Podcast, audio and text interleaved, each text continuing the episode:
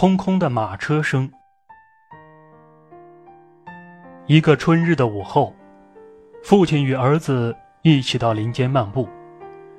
这是一个美丽而安静的日子。温暖的阳光洒在他们的身上，许多小鸟在枝头雀跃。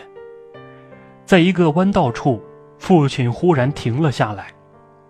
他望着自己的儿子，在短暂的沉默之后，他问道：“你听到了什么声音吗？”儿子仔细的听了听，回答说：“我听到了鸟儿的叫声。除了小鸟的歌唱之外，你还听到了什么声音？”父亲又问孩子。儿子侧耳倾听，笑着说：“还有马车的声音。”“是的，是一辆马车，不过，它是一辆空马车。”父亲若有所思地说：“儿子非常奇怪，于是问他：‘没有看见马车，您是怎么知道那是一辆空马车呢？’”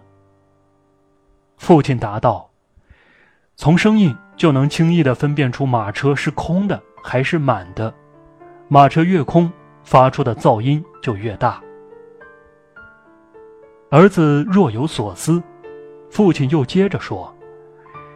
就像我们身边的有些人，胸中没有多少知识和涵养，却总是口若悬河、滔滔不绝；而那些真正有见识的人，却从来不自夸炫耀。